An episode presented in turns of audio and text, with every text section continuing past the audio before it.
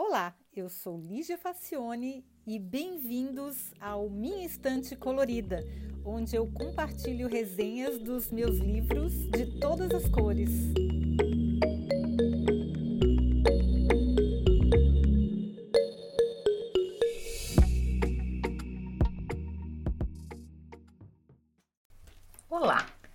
Já reparou que as pessoas que pensam como nós são sensíveis, inteligentes e muito, mas muito simpáticas? E quem discorda da gente é feio, chato, lento, ignorante? Pois é. Só que conviver só com essa gente bacana não nos faz evoluir muito, nem amadurece o nosso processo de aprender a tomar decisões. É saudável ser confrontado com o diferente, com o aparentemente absurdo, com o contraditório é justamente o que abre a nossa cabeça e nos faz aprender. Epíteto já dizia que é impossível aprender aquilo que se pensa que já é sabido. E é verdade, né? Pois então, Roger Martin, no excelente e imperdível livro Integração de Ideias: Como usar as diferenças para potencializar resultados, apresenta uma maneira de tirar proveito de ideias conflitantes para solucionar problemas. Ele começa o livro com uma frase de Scott Fitzgerald que diz tudo. O teste de uma grande inteligência é a faculdade de sustentar duas ideias opostas na mente e ainda assim manter a capacidade de funcionar. Tente isso em casa, mas eu já vou avisando que dói e dói muito. Pois é, eu li esse livro em 2010 e ele continua cada vez mais atual. O Roger pesquisou muitos líderes e chegou à conclusão que os mais brilhantes tinham a predisposição de manter duas ideias diametralmente opostas na mente e sem entrar em pânico ao ter que decidir entre uma alternativa e outra, eram capazes de produzir uma solução original que sintetizava o melhor das duas. Estudando bastante, ele conseguiu sistematizar o método que essas pessoas excepcionais usavam intuitivamente. Martin chamou o método de pensamento integrador e parte do princípio que as tomadas de decisão não precisam ser do tipo trade-off, ou isto ou aquilo. A gente sempre pode escolher isso e aquilo se souber combiná-los de uma maneira criativa e original.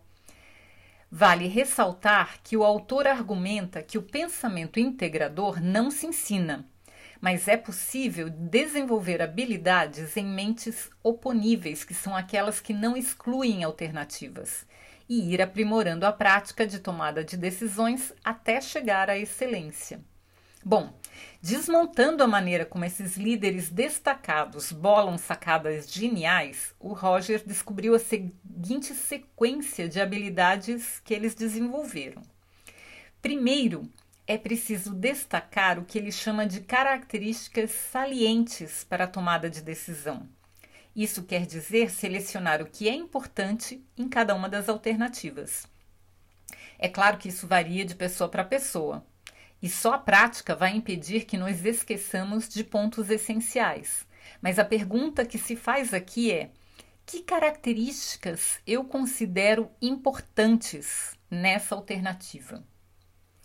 Bom, segundo, há que se considerar que essas características salientes têm relações umas com as outras e elas podem ser multidirecionais e não lineares. Então, é preciso identificar as relações de causa e efeito entre essas coisas, etapa que ele chama de causalidade. Aqui a pergunta que se faz é: como dar sentido a isso que eu estou observando? É, parece meio complexo, né? E é, mas ele dá vários exemplos no livro que facilitam o entendimento. Eu só estou fazendo um resumo bem, bem sequinho mesmo. E o terceiro passo é montar uma arquitetura de informações para que a coisa toda tenha uma sequência lógica. É importante não se perder a noção do todo enquanto se analisa as partes. Aliás, a ideia é responder à pergunta: que tarefas executarei e em que ordem? Então, na verdade, é um plano essa, essa etapa. E a quarta e última etapa é o, é o que ele chama de resolução, ou seja, a busca de soluções criativas. E aí a pergunta que se faz nessa etapa é: como eu saberei quando tiver terminado? Hum, isso é muito interessante, né? Bom, parece complicado e é, mas é também muito esclarecedor e muito instigante.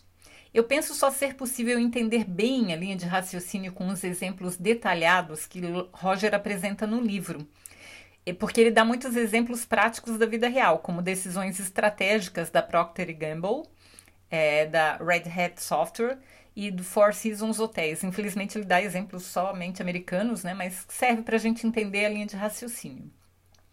Mas uma coisa fundamental mesmo nessa história toda é a pessoa conseguir separar percepção de realidade. Se ela conseguisse dar conta de que o que vê é apenas parte da questão, ou seja, é a sua percepção, o seu ponto de vista e não a realidade em si. E aí já é meio caminho andado. É impressionante como a gente cai fácil na armadilha de achar que o que a gente vê é o que realmente é. Diferenciar percepção de realidade é a base para acolher ideias diferentes.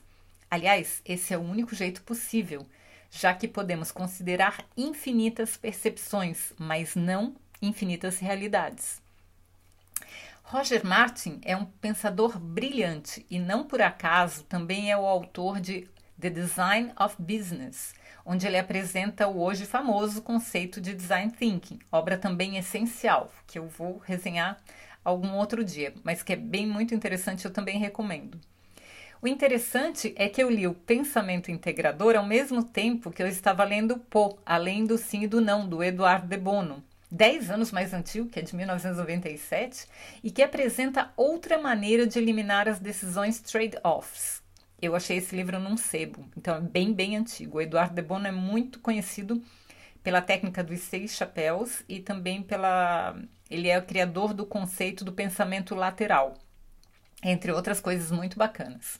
Então, só posso dizer que eu misturei tudo na minha cabeça e aí ela ficou com um funcionamento um pouco prejudicado por causa de excesso de ideias contraditórias, mas vai ficar tudo bem. Bom, até onde eu consigo ver, eliminar as decisões baseadas em sim, não, parece uma tendência. E vocês, acham que sim ou que não? Pegadinha, né? Pois é, gente, eu espero que vocês tenham gostado da, da resenha e fiquem curiosos para ler o livro. Se vocês quiserem o um livro em português, eu li em português, foi em 2007, faz muitos anos.